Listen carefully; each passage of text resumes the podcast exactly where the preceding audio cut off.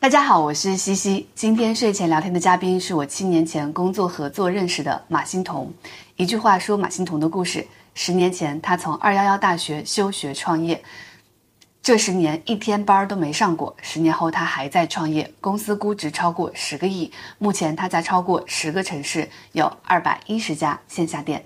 姓名：马欣彤，年龄：二十九，出生地：啊，甘肃兰州，大学。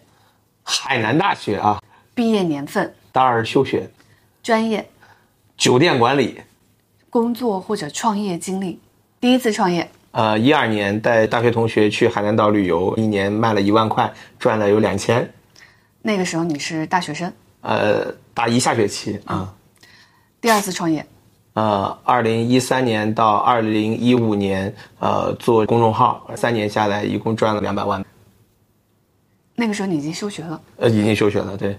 第三次创业，呃，一五年到一一六年年底，内容电商基于公众号卖货，两年卖了有一个多亿吧，啊，赚了有一千多万。融资了吗？呃，没有。嗯。第四次创业，加入环球捕手之后，啊，做了社区团购业务，呃，刚好赶上风口了。年营收，呃，二十个亿。融资了吗？啊，融了。融了多少？呃，一点零八亿美金。第五次创业，呃，折扣牛线下社区零售，嗯，呃，从二零一九年的八月到现在啊，刚好第四年了，对，呃，年营收，呃，目前接近十个亿啊，融资了吗？啊，融了，融了多少？呃，一亿人民币。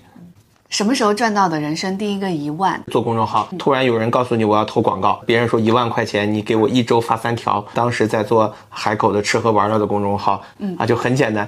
什么时候赚到人生的第一个十万？那一万赚到之后的第二个月就赚到了十万块钱。什么时候赚到人生的第一个一百万？二零一五年突然发现公众号可以卖货，就通过一些公众号去分销椰子油。那那个时候我们做到全网。第一了，一百万和一千万其实也是在三个月内完成的，它不是说有一个很长的累积过程。那当时的感受是什么？爽啊！当时公司就十几号人，当时赚到这个钱之后，就还是呃中国人家三件套嘛啊，给给妈妈，然后买房买车，可能呃我们的整个家族积累一千万，我感觉也用了几百年，就到我这 可能啊这个德行攒到了。所以你出生的家庭是一个什么环境的家庭？甘肃兰州的一个工业区，一个双国企的职工家庭，父母两个人一年可能还是能攒五万块钱。目前的个人资产，四千万到五千万左右吧。创业十年胖了多少？五十斤吧。酒量练到了多少？白酒呢不超过一斤，还是可以自理回家，第二天去工作。目标要做到个人资产多少？公司估值多少？我现在的资产和我的现金，其实我存银行再买一些呃金融类的衍生品，一个月应该被动收入也能有个七八万。嗯，按我现在的这个消费能力，其实是完全够的。嗯嗯，我个人的核心其实有两个愿望嘛，第一个是想呃尝试一下个人资产。呃，两个亿到底是什么样的一个状态？我有一些很好的老大哥，嗯啊，他们都跟我讲，你要尝试让自己拥有两个亿以上的资产，体验会不一样。第二个呢，我主要是想上天，等太空航行稍微成熟一点啊。对公司的估值我没有太大的想法，对未来的预期大家都是比较偏低的。那那个目标是多少？呃，一千亿。嗯啊，公司估值一千亿。对，一定是市值一千亿。最佩服的创业者，哎，季琦啊。季琦是一个真实的人，你能够感受到他每一段创业里面他经历的苦和他最后拿到结果的过程。但互联网大佬吧，它里面我觉得有很多赌的成分在里面，而且又赶上好时间，一笔大钱搞过去，对吧？我有这笔钱，我可能也行。大学读得好好的，怎么就开始想搞钱呢？其实我一开始创业也不是为了搞钱，当时呢，二零一三年刚好有大众创新、万众创业，我就觉得创业这两个字很牛逼、很酷，然后就去参加什么大学生创业比赛，我的表达能力还比较好，或者就叫现眼包嘛，对吧？就是啊，比较比较能吹牛逼，拿了一个全国银奖，叫挑战杯。拿完了之后呢，整个学校里面的人都叫我马总。挑战杯做的项目是什么？培养一堆大学生做私人导游，然后带着岛外的游客来海南做深度旅游。我先带同学去。五五百块钱三天两夜能住到凯宾斯基啊！带大家玩了一年，年底一算，我靠，赚了两千块钱，发了一堆朋友圈。嗯，马总又带大家出去旅游了。那时候出去到学校旁边的烧烤摊老板态度都对你不一样。后面就结束了。我们兜圈这个旅游事业它没有结束，它一直作为一个创创业项目传承在了学弟学妹里面，就又有很多人拿着我的这个项目再去做比赛啊，然后呢去拿奖，然后去拿奖学金、考研啊，可以用来升学的一个项目。那你什么时候开始做你的第二次创业的？呃，第二次创业就是呃做公众号。海南的光大银行需要呃找学生帮他做微信公众号的运营，嗯啊，当时呢就让我们开价。我们当时想一个月开三千，但是呢，我的有一个伙伴，他们家是做过生意的，他说你往两万报试一试嘛，不行也就不行了。结果报了两万，人家就同意了。我们就把海南当时的光大银行、华夏银行这些刚进入到海南的商业银行就做了一遍。当时有一个银行的公众号，就是做吃喝玩乐，做的非常厉害。每一天银行发券补贴，他们再去把这个商家内容推出去，然后这个餐馆就能报。我们说，既然他能这样干。是吧？那我们也可以嘛，所以我们当时就成立了一个公众号，叫海口十点半。嗯，然后就复制了，做了三亚十点半、琼海十点半，最后还做到了广东啊，湛江十点半、雷州十点半、麻章十点半，做了有十几个城市。嗯，啊，每个城市都是采用在大学里面招三个能写的和能拍照的同学，然后呢再招两三个商务，一个城市六七个人，一个月能赚七八万。你一个人一个月能赚十几万？对，休学是在那个时候休学的吗？啊，对，实际上你的学习力已经跟不太上了。我大一的时候，因为做那个旅游，其实挂了一科。嗯。大二第一学期挂了两科。嗯。啊，大二下学期呢挂了三科。嗯。呃，我主修的是酒店管理，毕业在三年之后的平均的年收入大概是在十五万，我一个月就能赚十几万。那这个时候。我的心态就发生改变了，就是那我读大学到底有没有用？我就当时给老师说，你看我能不能先休学一下？我们的一批人有很多人都休学了，嗯，而且这一批休学的人里面，创业成功率非常高，甚至有比我高一届的人是给我投钱的基金的 LP，就是四舍五入是我爸爸的爸爸，对吧？当时你没有立志说你要在酒店管理行业成为一个很厉害的人吗？我报海南大学酒店管理，我当时其实想法就是，第一，我作为一个兰州人，我没有见过海。啊，这真的是一个原始欲望。我报酒店管理是核心的逻辑是不想学数学，结果大学发现不是这样。还有一点呢，给我感触最深的就是每一个五星级酒店招人都是招不满的，他是故意不招满，因为他需要在旺季的时候通过各个高校实习生来去填充他的人工成本。我们呢去到的当时就 Ritz Carlton 瑞吉啊，但是我发现服务别人的人和享受服务的人他就是两批人。老师告诉你的是我们是优雅的人，服务于优雅的人的这个逻辑是不对的。去了酒店之后，我发现一个很很难受的点，是我的父母都是工人，他一辈子都是工人，在酒店里面，其实他跟工人是一样的，他给你的一个非常安逸的环境。酒店的员工餐肯定比你在北京做一个白领中午吃的那任何一个盒饭都好。你住在海边的宿舍里面，但是呢，你是没有任何社会竞争力的。十年之后，当这个酒店不要你的时候，你你对这个社会没法回击。你当时去酒店实习的时候，有感受到那种哦，他们是呃被服务的人，我们是服务他们的人，我们之间是有弊的，有具体的事情吗？我当时是在香格里拉的中餐厅做服务员，我不小心把香槟洒在了一个人的脚下脚下，但对他的整个衣着是没有任何影响的。一个南方的美女很好看，好看的就是我看她两眼我脸会红的那种长相，你知道吧？啊，而且很得体。我对于我一个二十岁的男孩来讲，我就觉得哇，这种女生，你要能娶这样的一个女孩回家，很屌的那种。但是她那种。居高临临临下的态度，我就很难受。他觉得你把香槟洒到他脚下，冒犯了他。呃，对，冒犯他，实在不行你就让我赔你钱也可以。嗯，但他所有的核心点是要一个说法，就我实在不理解那个说法到底是要。我现在看到某一个顾客突然说我什么都不要，我就要个说法，我其实内心想吐出来。你就明确你的诉求好吗？你要我给你道歉，跪下来可以。什么叫说法？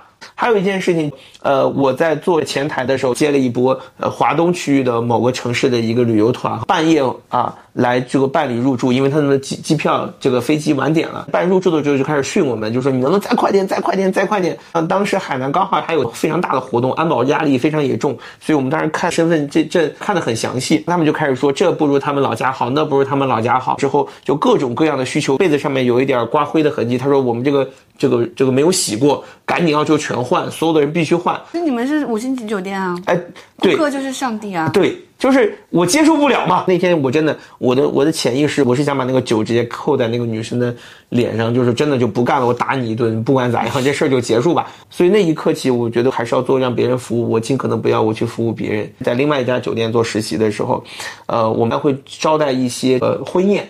时长会拉的比较长，大概有六七个小时。酒店给你准备的员工餐其实是不够你支撑六七个小时往返的去做服务的嘛，而且都是单手端盘，有顾客只动了一筷子的菜，从这个传送带弄下来的时候，你吃不吃？干活干到晚上十点钟的时候，你真的很饿，你要不要吃剩饭？当你真饿到极致的时候，别管多好看的女孩，就跟我们同班同学，都把顾客端的剩饭，就真的端在一个角落里去吃，其实还蛮蛮难受的。你们酒店管理，呃，如果毕业之后按照你们的那个路数是去走的话，可能是去到也是去到高级的酒店，对吧？环球影城现在有两个部门的主管，就我大学同学，一个月能赚多少钱？当时毕业之后？一年十万哦，一年十万啊！一个月的话，在海南你要做到中高层级别，呃，最多最多也就一万块钱。但这一万块钱是你静静的拿到手里的，你的住宿都被解决了吗？吃饭也被解决，还在海边天天跟高级的人群打交道，看上去就是也很优雅啊。对，嗯，就是 We are the ladies and gentlemen，sorry ladies and gentlemen，就他可以给员工去洗脑。但是洗不了我自己。之前我会觉得很奇怪，你是一个身价四五千万的人，你每次都坐地铁挤地铁，你身上穿的都是就是几十块钱的东西。今天来这里录视频你走过来的，住酒店最多最多住个全季，嗯，是跟这个有关系吗？哦啊，还是原生家庭。我们甘肃比较缺水，水费比较贵，从小洗完脸的水从水那个脸盆里端到脚盆去洗脚，那洗完脚的水在。第一次洗袜子，然后再把那个水倒厕所。第二点就是，其实我们不懂怎么花钱，我的家庭环境没有告诉我怎么样正确的去消费。做事儿对我来讲，赚多少钱的核心意义在于证明自己。当你当年在酒店想把那个香槟泼回去的时候，你就下定决心，我不要做服务别人的人，我要做别人服务我的人。到现在你已经身价五千万了，你完全可以让别人服务你了。为什么你不去住五星级酒店？我对别人服务我这件事情内心是厌恶的，我会觉得别人服务我，我有罪，我是在奴役别人。我也是到去年才第一次用助理，那个时候你已经一个月赚十几万了，你是一个大二的学生，然后就休学了。休学之后的生活是什么样子？休学之后是我人生最混乱的时时候，我拿了很多创业型的奖，有无数的学弟学妹和我同级的人靠着跟我去做这个奖，保送到了清华、北大这些大学。而我虽然一个月赚十多万，但是我知道我这个生意的持续性不会太久。所有的人在按照社会的既定轨道在走，上完大学保了非常好的研，甚至很多人能出国，而我在。海南啊，每天带着十几个人的小团队，虽然一个月赚的还不错的钱，但是你的未来感是模糊的。当时如果有人告诉我，我能让你进到哪个公务员队伍，我可能也就去了。就是我内心还是希望能在一个社会既定的轨道里面。你当时说就是知道它持续不会太久，是因为是在赚快钱吗？呃，随着信息分发方式的改变，我靠公众号赚钱的这一波，它一定会衰退。我每个月赚的这些钱，它不是长期的钱，它没有带来给我安全感。我眼睛一睁开，呃。精神状态就就很错乱，我也会去网上搜很多东西，比如说休学创业到底对不对啊？要不要休学创业？要不要退学？退学会怎么样？当时我并没有告诉我妈妈休学了，我妈妈经常问儿子呀，对吧？你你的同学毕业了，前两天我们吃饭了，呃，从海南回到兰州了，你啥时候毕业呀？你毕业证拿了没呀？啊，我就说这个这个，呃，学校安排我去创业啊。对对对，组织上的安排，我们说哦，那行吧，可能要晚两年毕业啊，那没问题。我没有选择从众，并不是因为我勇敢，反而我觉得是因为我懦弱。我要回去上学的话，我可能得倒退两级。就我对我当时的状态是，嗯，不满意的，甚至有时候，嗯，有点有点伤感。我在海边买瓶二锅头，加点花生米，然后有时候会坐一晚上。现在弹幕上飘过一个月赚十几万，但他很伤感。所以什么时候从这种状态里面出来呢？公众号做了一段时间之后，我们想卖货，卖货的时候增长解决一切忧愁。你突然发现你一个月能赚三四十万的时候，那个状态就又消失了。刚开始一个月只能卖一两万的货，到你一个月大概能卖一个月能卖一千万的货，可能就经历了五个月的时间。啊，货都是什么货？就椰子油这一个单品，你今天去搜马欣彤加椰子油，全网那个视频应该是几个亿的播放。那期公众号卖货起了好多护肤品啊什么的，就高毛利的东西。当时椰子油其实也是这样的一个东西。嗯，我有一个朋友，然后呢，他做了一个公众号，还是一个就是面向二十五岁到三十五岁的女性，每天讲心理能量的这种号。就写了一篇我的故事，然后呢，把我的产品带出去，那一天晚上卖了三十万。我之前在在把公众号这个项目关停，在做这个椰子油这个项目，整个一年的时间，我们才卖了十几万。嗯，但是那一篇公众号卖了三十万。嗯，但这个时候呢，由于我已经创业有三四年了，我的对于商业的认知虽然不清晰，但是也是比较熟练了。既然一个公众号可以帮我卖三十万，嗯，那我找一百个就好了嘛。所以当时就快速的背一个背包。背着我的椰子油，每一周要么往广州飞，要么往上海、杭州飞，我就把中国能去投放我这个广告的公众号就全部走了一遍。嗯啊，最夸张的时候，一天喝了有五杯到六杯美式。呃，分销的话，你给那个公众号给多少钱？分成吗？你帮我卖多少，我分你百分之三十的销售额。因为他帮我卖了三十万，他赚了十万嘛。我后面再找所有的公众号都是，你看我这之前有一个样本放在这儿，数据现成的，你愿不愿意卖我这个产品？我有特别好的文案，有特别好的视频内容，然后转化率非常高。你要是愿意，我就给你百分之三十。椰子油它的产品成本是百分之多少？一公斤的成本是三十五块钱。呃。一瓶儿五百毫升，我们卖到了一百二十块钱，嗯，也就十七块钱的成本，算上包装运费二十五块钱吧。当时的话，最巅峰的时候就是一个月卖过一千万，百分之三十多净利润。但当时我不知，如果你要像我现在的我发现一个可以复制的三十个点净利润的生意，那那那那一夜之间我能投下去一个亿，那没有了吗？对吧？就是或者在我的肉眼范围内看不到这样的结构性的机会。后面也有钱了，我发现买公众号的头条的文章比我给他分钱。赚的更多。当时我们也组织了我的学弟学妹去全国各地谈公众号，线上聊去买。当然也发现也有数据作假的，我的学弟学妹们吃回扣的。那些学生，你说哪经历过一个回扣两三万这种事儿是吧？一年生活费可能也就才两万。椰子油出来之后，你有想过去做，呃，比如说其他其他品类的呃。商品嘛，有啊。再做再做下一个。我当时想做纯露，呃，想做呃芦荟胶。我当时的那个品牌叫拉乌啊，爱的意思。我当时看到有人做芦荟胶火了，所以我当时的逻辑非常简单，就以海南的地缘的这个属性去框一些产品进来，然后呢，再通过内容电商的逻辑把它复制出去。最后发现就只有椰子油卖的最好。我自己的品牌包装能力在椰子油上面，我觉得得到了体现。但是当我在做其他商品的时候，你个人不是专注在这个商品上，你只是想赚钱，这个事儿你是做不好的。但对椰子油那件事情，我的专注度非真的非常高。全网你能看到的所有跟椰子油相关的保健知识和欧洲的一些学术论文，基本上都是我找的学弟学妹们翻译，翻译完再把它包装成一些营销类的文章，再发表出去。就我对这件事的专业度已经到达极致了。但是你其他的商品，你只是看到别人卖的好，我就贴牌一个放过来卖，它就是卖不好。第二年在淘宝上，我是五百毫升卖到一百二。它是五百毫升卖二十九块九，还买三送一，全国包邮。这个这这个东西一出来之后，好了，我不玩了，打价格战，它没有未来嘛。这种事情真的是有时间窗口的，也就是一年可能。呃，对，一年，因为别人要跟进你的时候也得一年时间。最后呢，当时我要选择离开海南岛了，我就把这个事给我妈了，我妈就就承接着我那些。之前分散在全国的流量，他一个月大概可能当时还能发个二三十万的货，他就只负责打包，赚的钱都给他。然后我妈妈很光荣的把这个生意从一年五千万就做到一年五十万了，还延续到一八年。你当时为什么准备离开海南岛了？赚了那么多钱，不应该在海南岛买个大别墅，面朝大海，春暖花开？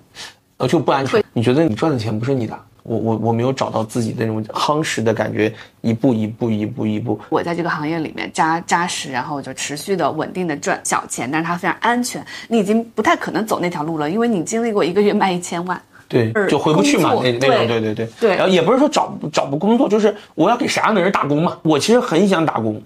我特别想找一个极其牛逼的人，在大多数的时间上给我正确的方向。但是呢，在我自己的身边，我是找不到这样的人的嘛。所以你就决定离开海南。离开海南，当时大众创新，万众创业。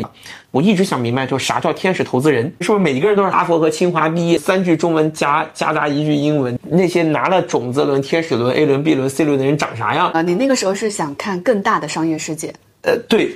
你离开海南之后，你是怎么去做小区乐的？那就认识李潇嘛？怎么认识的？我们是给环球捕手这个电商平台供货，供椰子油。那时候采购经理跟我讲，他说你要不要去见一下我们老板？我觉得你在海南这么下去也不是个事儿。嗯，我就第一次见李潇啊，他就跟我讲，他说你跟我当时在福州上大学，呃，毕业的状态很像啊，你不能在省会城市待着啊，你得来最牛逼的地方，离钱最近的地方。当时环球捕手是什么情况？很热火朝天的。主要商业模式是什么？会员费的模式，快速的网络一批会员的击击中会员，然后给击中会员不停的去推销商品。我见了李潇三次才决定加入这个公司，我每去一次就多一间五百平的办公室，去一次多一个五百平，去一次多一个五百平米。那么快的速度是因为会员会在发展，他那个商业模式是需要会员再去发展会员吧？啊，需要，嗯啊，所以它它的速度就会非常快。就有多快？当时夸张的时候，我们新进入会员最多的一天大概有十几万，啊，十几万人每人要消费接近四百块钱，嗯，单日光会员费的收入六千万，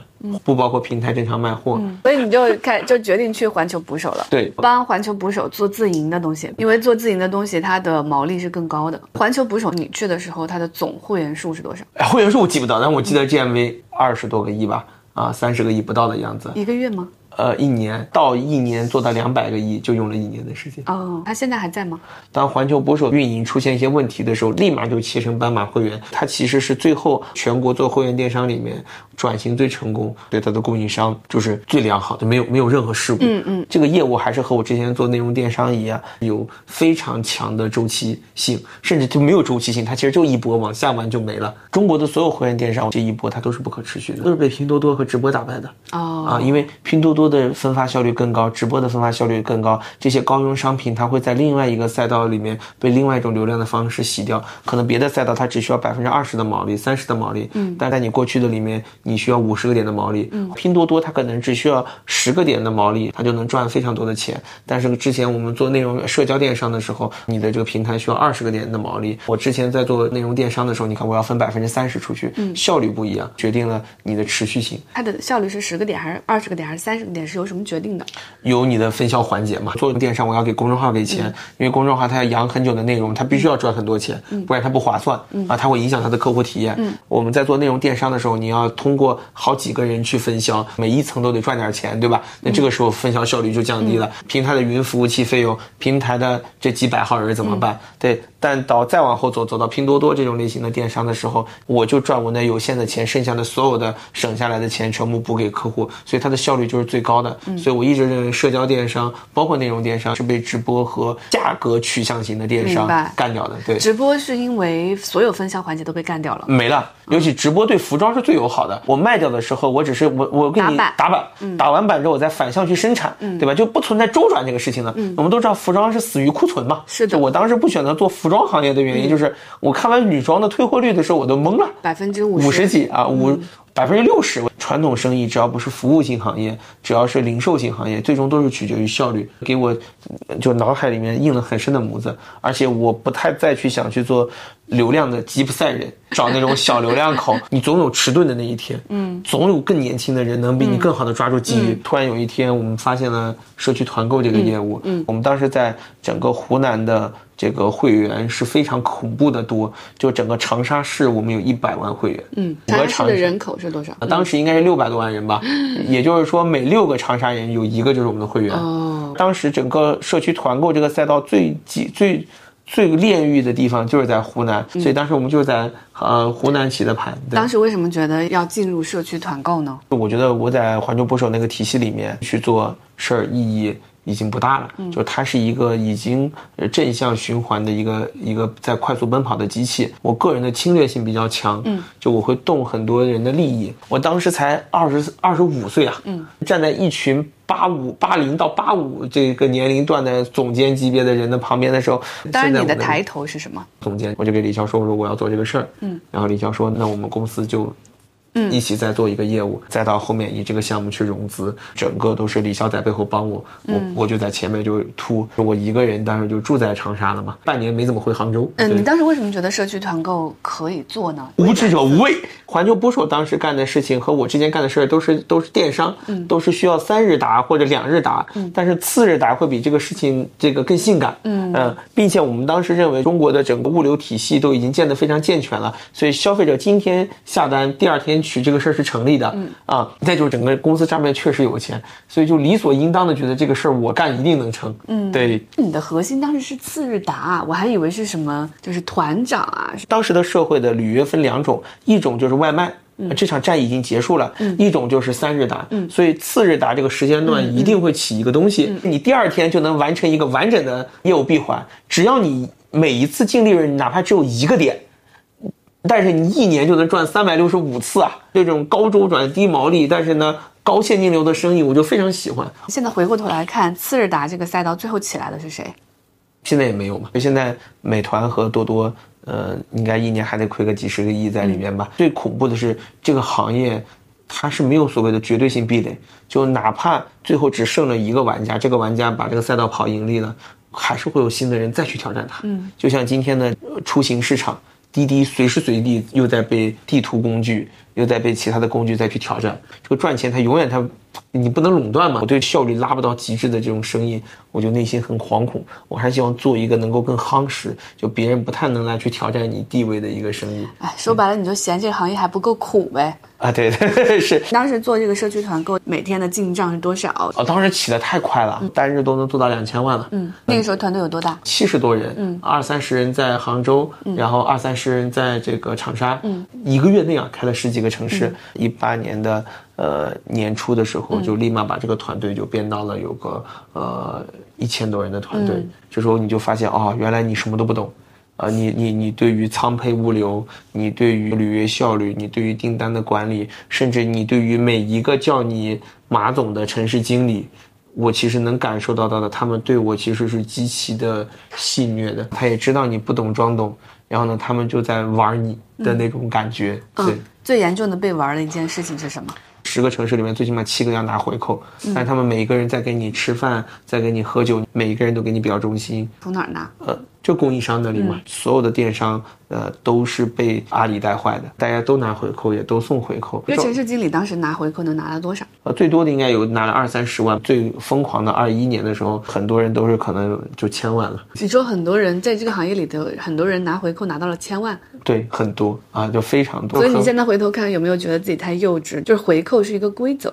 如果你接受这个规则，可能能做得更大。不是，我现在仍然不接受。谁在拿回扣，我就干死谁。员工拿回扣是因为你给的不够完？不是，是你没有一个健全的体系。他拿到三百万后，他会想我一个月还能赚一千万。人的贪欲是无穷的。做社区团购的时候，你下面超过一千个人，当时你二十五岁对吗？对。二十五岁的，当时你们亏了多少一年？我们还挺牛逼的，我们只亏了四千万，这事就收手了。嗯，这比起后面的其他的什么呃诚信优选这种亏了一两百亿的账全部结清。当时又因为这个行业在向上走，都在融资，拿些什么都拿了十个亿的融资。我和李潇当时商量完之后，确定这事不能再做了。你什么时候发现这事不能再做了？二零一八年的双十一，嗯，那一天。我们卖了两个亿，这两个亿卖完之后，我们发现我们的净利润是负五个点，含所有的人工成本、房租、水电、损耗、物流，嗯，负五个点。按照今天的行业来讲，那就你叫优异到不行了。负五个点是相当于亏了多少钱？一千万吧。嗯，一天虽然卖出去两个亿，但是亏了一千万。然后所有人还要庆功，行业是负三十个点的毛利，在在在卖，比如说诚信优选，多多卖。个点。对。我卖两个亿，负三十个点是亏了多少？六千万一天。当时我们是亏负五个点，现在都是优异成绩。像美团这些他们企业，应该还得在负十左右吧。亏了一千万之后，我就在反思，我之前是有多么大的偶然性和多么大的这个努力，我最后才赚了这一千万。但是怎么一晚上我就亏了这一千万？看上去阵仗很大，管了一千多个人。对对对，嗯。但是之前就一个人干，可能一下子就赚了一千万。现在阵仗这么大，搞亏了一千万。对对，亏了一千万。然后还发战报，我靠，卖了多少多少钱？我们自己内心觉得很虚伪这件事。李潇他也没有做过亏本的生意。哎，这个时候你有没有再想起来，当时你走出海南的时候，你说我要去看看融资是什么，我要去看看 A 轮、B 轮、C 轮资本的世界是什么？这个时候你是不是全明白了？肯定是存在拿融资把事儿做好嘛，不然。不可能是说给你几千万的人，他都是傻子嘛？你觉得就把事儿做好是一个，比如说十年，可是你现在可能刚第一年，所以会亏。没有，我就对对，这就是为啥我们说把这业务关停了。就我和李潇，我们坐下来静静的聊了一下，就我们亏这一千万，有没有养到用户的忠诚度？嗯，没有。用户会在好多个这个注册就注册下单，有没有养到你的团长的忠诚度？没有。一个团长同时代理五六个品牌，有没有养到员工的忠诚度？没有。员工当时已经在很多其他企业，员工又在被其他人高薪在挖，被挖会多少钱挖走？城市经理，我们当时最多开到二十亿。年，但是如果被后面的这些更大的互联网公司做社区团购挖，底起薪就是五十，一天亏一千万，但没有积累任何东西，没有积累任何东西。那一年还有十几个节日，每每个节日再亏个一千万，这个事儿的意义在哪里？最后我们就确定把这件事关了，就很果断。关的时候是什么心情？觉得失败了是吧？对我个人打击有点大。停掉之后，你的社会身份突然没了嘛？最后我就决定离开这个行业了。还有总结一下你受到打击的原因和感受。你发现商机的发现，不再成为你的最大的瓶颈，而是管理和运营啊！你之前赚到的钱，说白了只是一个放大版个体户的钱。我那团队就十几号人，我给他们发个红包、订个蛋糕，我都能解决。但是呢，你在管一个一千人团队的时候，你是没有概念的。你的团队的培养有没有？你的管理梯队有没有拉起来？我们第一次见面，那个时候我正在管一个一百多人的团队，刚结束了管理一千个多人团队。我很佩服你的是。你下一个选择，你要管更大的团队嘛？比如说你现在开了两百多家店，对。而我的选择就是，那我退回到个体户的样子，我就管一个小团队就 OK 了。因为我意识到我没有能力管那么多人。为什么你不做跟我一样的选择呢？我觉得这是一个大部分人的本能，退回到我的安全范围内，因为那个地方是我不该去的。哦，其实我有想过你的这个当个体户的想法，我当时还做了很多方案，还是内心有种虚荣心在作祟吧。就是我还是觉得能做一个更大的事儿，荣誉感上会强一点。什么叫大事儿？嗯，从金规模的体量、你的员工的数量和你的社会效益上来讲，它能是个较大的事儿。中间也对我有过冲击啊，就是我发现一些个体户，对吧？比如说一些博主，他一年的净利润和他的销售额大于一个几千人的公司电商主播。我发现我靠，人一年卖的比咱之前当时在环球捕手的时候已经效率非常高了，人家。上千亿销售额，对不对？那个销太夸张了。刚开始我就看不上这些人，我觉得啊，要学历没学历，天天讲段子，对吧？尤其那些比较大的头部，一了解啊，就真的很难受。这个难受并不是眼红人赚多少钱，就为什么人家能干这么大一个事儿，嗯，就很羡慕。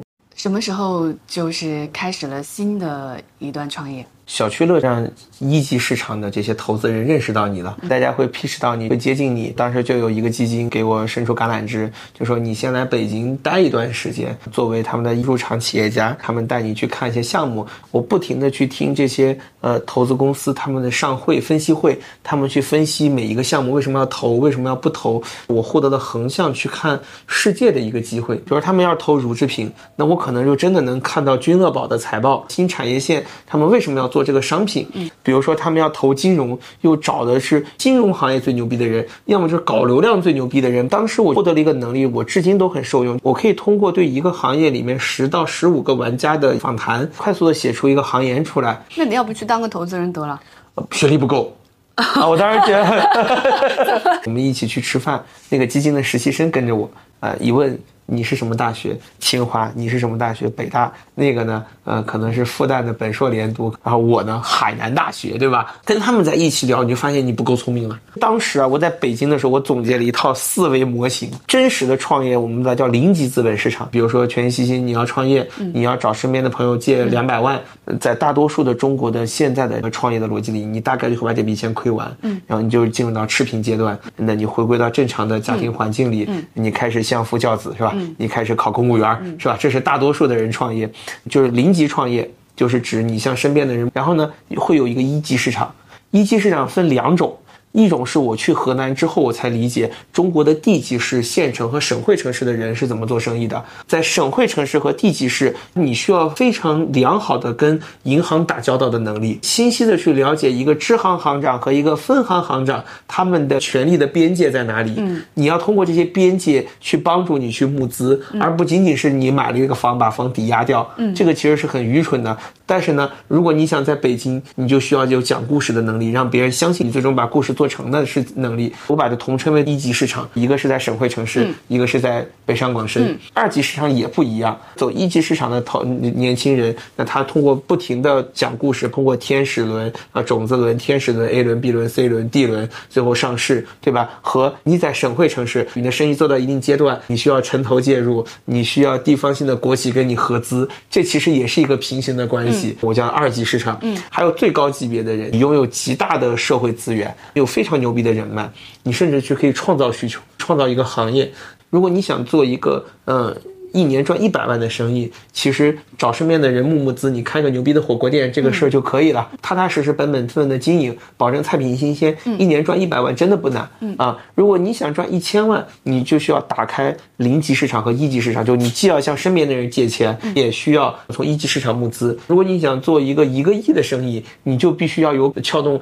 这个地方的二级市场和资本的二级市场，你才有可能一年赚一个亿的资金。如果你一年想赚十个亿或者几十个亿，你可能还是需要特别牛逼的人脉，对吧？啊，比如说在北京、上海的这些老钱啊，这些老钱们是吧？三级的创业者都是。在一个公司，只要一年能有几十亿净利润，做到千亿规模和产值，只要是跟资源、能源啊、跟港口、跟码头、跟一些限制性行业的机会，那这些人他基本上都是需要。把所有的都贯穿，从白手起家到不停的去冲破认知和资源的再分配，最后获得这种稀缺性的社会资源。对，所以海底捞是二级。呃，对，你的终点是在几级？做一个极其牛逼的二级，跟海底捞这样做到千亿市值，嗯，但不太想去接触资源的垄断。什么样的契机，然后开始做了现在的这个创业？当时通过调研发现，中国已经快速进入到消费的拐点，所有的人都会经历日本的那一那那一整套的业务流程。我个人判定，从一九年开始，中国会陷入到消费降级的一个时代。你当时是基于什么做出了这样的判断？你就看拼多多的每一年的复合增长率越来越高，越来越高，越来越高，而且淘宝上面小确幸的那种商品的消费比重在剧烈下降。啊，很多个人护理类的这些商商品，它都是火一把。之后会立马下降，也就证明他可能只是对他的目标人群去进行了一次脉冲型的发售，但是呢。它没有复购。结论是，任何说现在我消费升级的这种新的消费品，接下来的日子都会很艰难呢。刚性、刚需性的升级是可以的，医美它是升级是必然的。嗯，大家需要通过颜值去撬动更大的杠杆。但是你就仅仅说像首饰，嗯，啊，像手表，嗯，啊这种，除非你到达了收藏级，不然仅仅是愉悦一下自己的这种事，它的购买欲望会极度下降。收藏价值它可能就进入到另外一个维度。呃，甚至买家具，顶级的那一批是不受影响的，因为这一批人的收入。也没有受影响，但是所有的中产阶级，他的买家具会慢慢的往下去走。嗯，你发现了这个趋势，对，你就决定，那我就决定做一个折扣零售，所以我们就又在全全球找模型，因为当时在全中国只有零七食品这一个模型。当时从杭州开始认识的那一批投资人啊，包括来北京认识的人，大家就说：“那兄弟，我愿意给你投笔钱。”就给了有三千多万吧。嗯，狗屎运特别好。如果你要换到现在二三年，这事儿完完不可能，对吧？啊，折扣牛是中国第一个做拿融资。做零七食品的企业，嗯，而且我当时特别笃定，因为零七所以便宜，消费者能买到更好的东西。我快速在北京开了十几家店，嗯，开店的时候也当然也聊过嘛。当时我还特笃定这事儿，我说哇，真开到十几家店之后，你发现不是这么回事儿，每家店都不赚钱。你还是自诩自己是个互联网型的实体零售公司，你总部还得有二三十人，对不对？一个月发工资还要发二十万，然后十几家店加到一起，一个月赚两万块钱，不开玩笑，就十几家店加到一起赚两万块钱。啊，其实有很多，就首先我当时确定自己要做线下，嗯嗯。我我感觉我做不了线上了，因为线上是把全中国所有的聪明人全部在集合在一个 shopping mall 里面去 PK，我的智力和能力不太能再能被拉到一个维度里去厮杀了。在北京开十几家店为什么不赚钱？我当时归结为呃做的事儿有问题，团队有问题，城市有问题。现在让我看就我当时其实对实体零售这个生意就没入门。入门的标准是什么？你其实明白你在干什么？听不懂。就是你做这个事儿到底为了干什么？你能不能用一句话说清楚？嗯，而且你对你干的这件事情是可以拆到以百以百分之一为单位的一个成本结构，并且你能算出同行业的人的成本结构，嗯啊，然后你才能知道你在做什么。嗯，但当时我是没有的，我只是知道我要干折扣，嗯，我要干零售，其实是很虚的一个框架。我个人并没有真实的沉在业务里面来，我是被又一波热潮给滚了。开了十五家店之后，第一。我不清楚我到底该给北京的这些阿姨开多少钱薪资。嗯啊，第二就是我要不要租一个仓库？就我每干任何一件事情，我都不知道对错。我是真正的租一个仓库，还是在四环边的一个小区里面租两个地下室当仓库？嗯，我店长到底应该是几个人？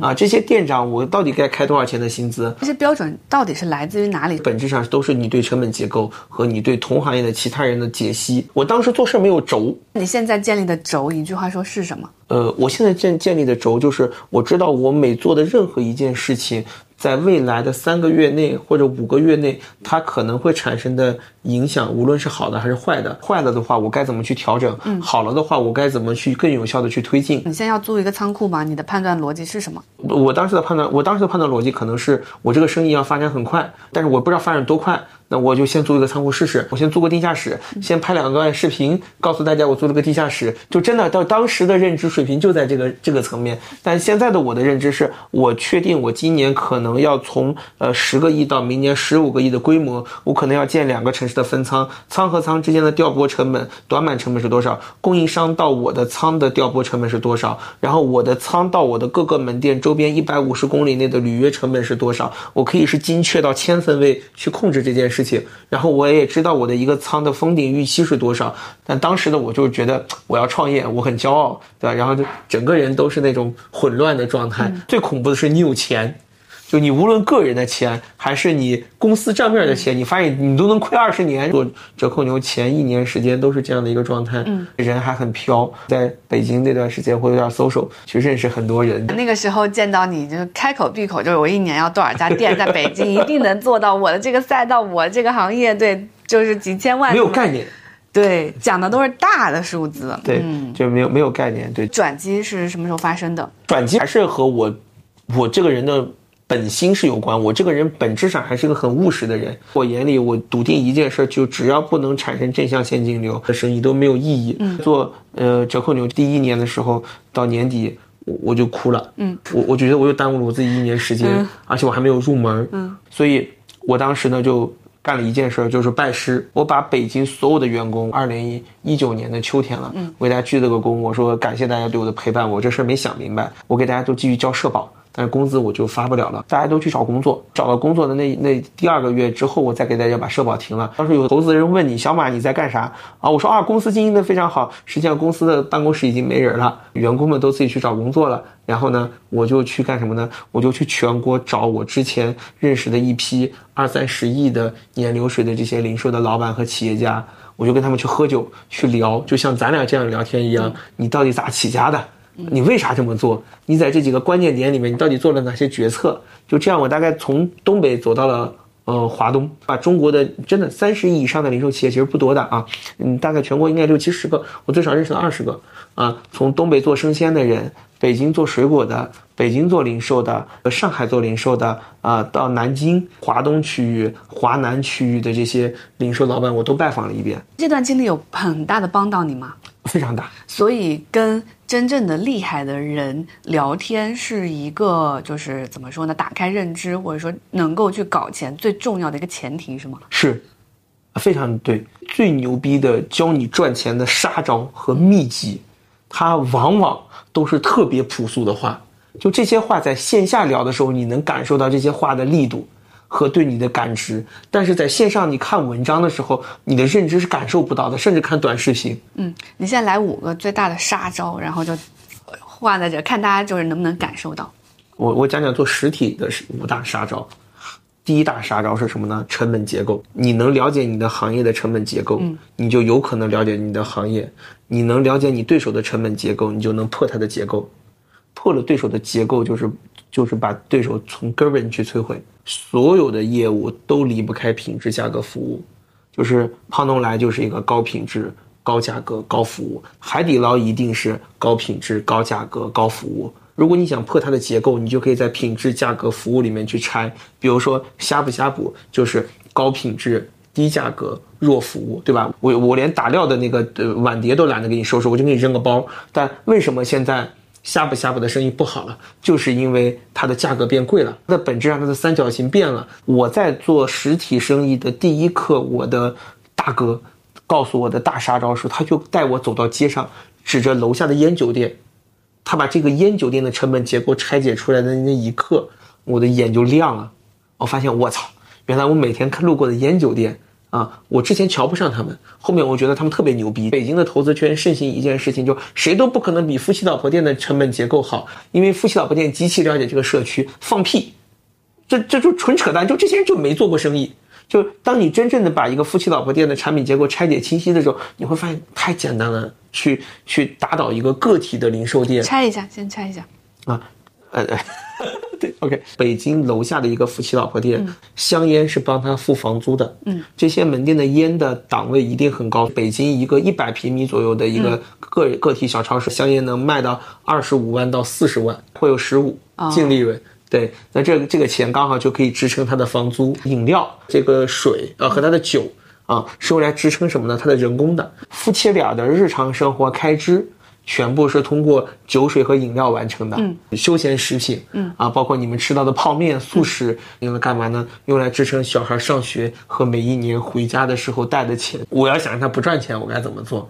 第一，如果你想让他的连房租都付不起，嗯，那你可能就在香烟上就要用一些经营性手段，让他烟卖不出去。你要是想让他付不起工资，那你就要保证你的酒水价格要比他绝对便宜。休闲食品，那你要比他做的多。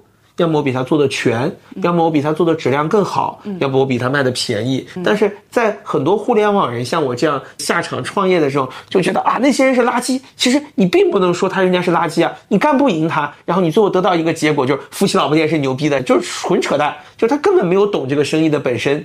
你现在在做的这个创业，本质上是在击打各个社区的夫妻老婆店，是吗？我们是在真正的提升中国的连锁化率。所以你你的品质、服务、价格是什么？夫妻老婆叫做呃没品质，嗯。没价格和没服务，夫妻老婆店的服务就是他能够叫来每一个人的名字，谈不上品质，他的所有的货都不是他选的，都是他的二级批发商直接送到他店里面的，所以他就只是拿来寄卖而已。价格就更不谈了，因为他是被二级批发商送过来的，所以它的价格也不会什么优势，而且又因为它的成本其实也不低，所以它的毛利需要很高，它需要建一个卖一个。那对于像我这样的连锁企业其实是不一样的，商品筛选，因为我是个连锁，有非常多的职业打假人盯着我，我们的标准其实就被锤炼出来的。服务就不说了，那我们有一个严谨的 SOP 的流程。那价格呢？同样，我们都不是跟一级批发商和二级批发商玩了，我们甚至是直接跟工厂和上游去定制。我看你们最近在做自营，做的非常多。嗯，你现在自营品牌在你们的一个线下店里面的占比是百分之多少？接近百分之三十了。现在行业平均水平应该是百分之七到百分之八。所以是什么时候关掉？北京，然后去换了城市。当时我拜了一个老师，嗯，我就带我的老师去我的北京的那些店走了一圈，然后走完之后，他就给我讲了一句话，他说：“如果你想让我呃告诉你为什么错了，或者你想让我带带你，也不是不行，你先把所有的店关掉，我再跟你聊天。”这么玄乎啊？对我当时那个状态，我也是要面子的嘛，你让我说关就关了，我这内心哪接受得了？但是呢，到了啊一九年的冬天，十二月的时候，我真的就。我内心绷不住了，我真的觉得我不能再浪费时间了。我又隔隔了一个多月嘛，两个月，我发现我的业绩没有任何提升。十几家店一个月的收入 GMV 是多少？哦，不能，那可不都说抱抱歉，没有三百两百万一家店，我就三千到五千块钱左右。最好的一个店八千块钱。你说一天是吗？一天最好，我十几家店里面还有三家是赚钱的，我都不知道那三那三家店为啥赚钱。嗯。就那个状态是很难受的。之前赚钱，我知道我为啥赚，我也知道我为啥亏，所以我知道这个事儿是不对的。再找他，他还是那句话：你关掉了，我才教你。嗯啊，他是一个什么背景的人啊？线下零售鬼才，一年做大概十个亿左右的企业，他也不会再大，因为这一批鬼才呢，他们对商业模式打磨多了之后，他们对管理上相对就会弱一点点。他们对所有的新鲜事物都是好奇的。路边只要有个排队的馒头，我都要买一点尝尝。他为啥排队？我说哥，我就想问你一个问题：为啥我把这些店关掉？你才会给我讲这些事儿。他说：“如果你不把这些店关掉，我对你说的事情，你的一切态度都是止损的态度，你根本不懂做。嗯，你不关掉，我教你的所有东西都是错的。嗯，啊，或者说你会听完之后就会去挽救你这十几家店。你现在干的这个事儿没有任何价值和意义，你要全部关掉，我才愿意帮你。啊，然后我就真的就都关掉了。我把北京的十几家店关了，郑州开了一家店。那这一家店我还是觉得不对，我就把他请到郑州去。他说：哎，我。”你居然还在干这个事儿，没有想到你还愿意在琢磨这个事儿。他说：“那我就给你讲讲。”然后他就开始呃带着我去他之前的最早创业的店里，到他现在做的店，包括他一步一步是怎么做这个生意的。哎，我跟着他三天之后，你发现立马就不一样了。嗯，你对这个事情有了扩。框架和结构性的理解，就你大概明白为什么这个岗位要有这么一个人儿，你大概会明白为什么他会做这种决策，你也大概会明白你之前在北京做的很多事情的愚蠢的点在哪里。你可以跟具体的讲一下吗？举个非常简单的例子，呃，在做临期食品的时候，消费者能在你这捡便宜，每天都有猎奇的心态，跟他去学习的那一个多月的时间里面，你会发现，消费者来你这儿消费，他希望买到的是一个确定性和一个占便宜的感觉。临期食品如果他。一直存在，就说明一直有人在亏钱。因为临期的产生是由于生产计划和销售计划中间的不确定性造成的，不存在一个东西又好卖又临期，就相当于一直有傻子在亏钱，所以这件事情它不成立。为什么消费者会日复一日的去进一个门店？你会发现消费者其实也不明白自己要为什么进一个门店。就你你去你楼下那个店，夫妻大保店去买水，你会明确想我就要去那家店买水，不是是因为你习惯了，你习惯是什么？是什么去驱使你进一家店？你的每一步动作，其实，在那个环节里面都是可以被设计出来的。甚至，比如他当时教了我一个东西，叫十八米门头。就如果他要做一个生鲜店，就卖水果、蔬菜、肉，一定要十八米。那为什么是十八米呢？人的步行大概是每秒三米，所以你在上下班的路途中，每一天路过这个门店六秒钟时间。如果这个店里面又很热闹，每天都有人，你是不会说你不进去的。他一定会捕获你。马欣彤的赚钱之路，我们今天先聊到这里。我听完了是觉得。人真的很难赚到自己认知以外的钱，以及干实业的人真的很厉害。下周同一时间我会更新跟马欣彤聊天的第二集，主要聊了在目前这个经济环境下去地级市和县城创业白手起家的一些好的可能性。这一集对我的启发非常非常大，关注我，下周见。